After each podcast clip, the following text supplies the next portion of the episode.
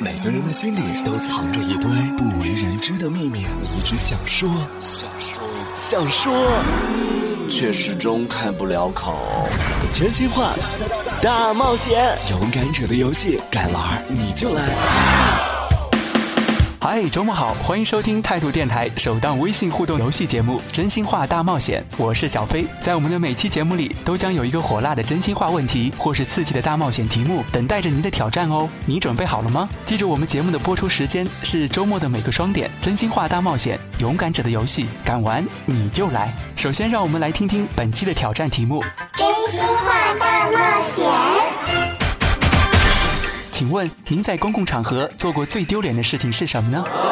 应该就是叫错人家的名字吧，然后就当着没叫他被占了生气。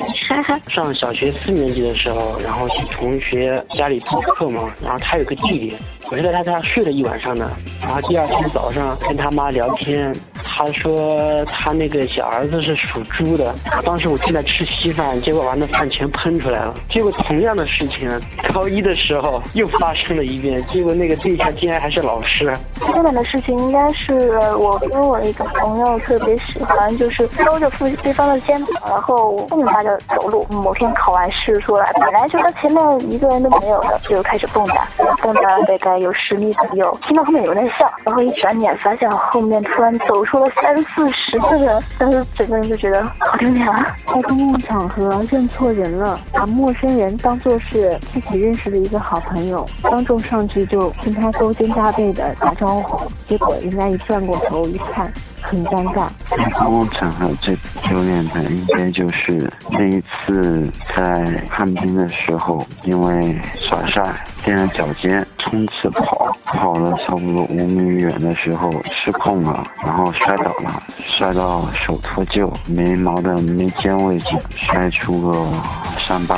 然后血流了一地。最丢脸的事是兴致勃勃的跟人打招呼，后来发现认错人了。最丢脸的事情应该是认错人吧。最丢脸的事情好像是大声唱歌，以为没人听到，而且唱的很难听，很难听。然后旁边就有一个人走过去。在大学的时候上课，教室里忽然飞进了一只鸟，然后那只鸟在教室转了几圈，好死不死的，然后就呃飞到了我的头上。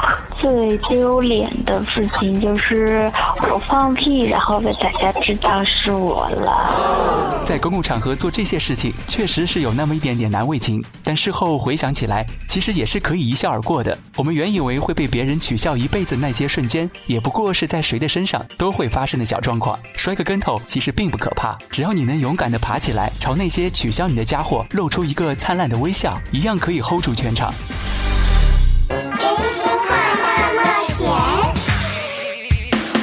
欢迎继续收听态度电台首档微信互动游戏节目《真心话大冒险》，我是小飞，接下来就为您发布下期《真心话大冒险》的挑战题目。真心话大冒险。如果你的手机丢了，你最怕别人发现的秘密是什么？比如手机里劲爆的 APP、肉麻的短信，或是大尺度的自拍照？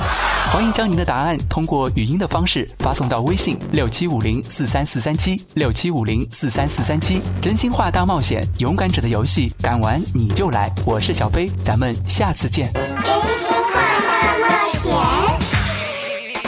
二零一三态度电台首档微信互动类游戏节目《真心话大冒险》新鲜上线，发送文字“真心话”或“大冒险”到微信六七五零四三四三七六七五零四三四三七，查看挑战题目，获取题目之后再发送语音答案到微信六七五零四三四三七六七五零四三四三七即可参与互动。勇敢者的游戏，敢玩你就来！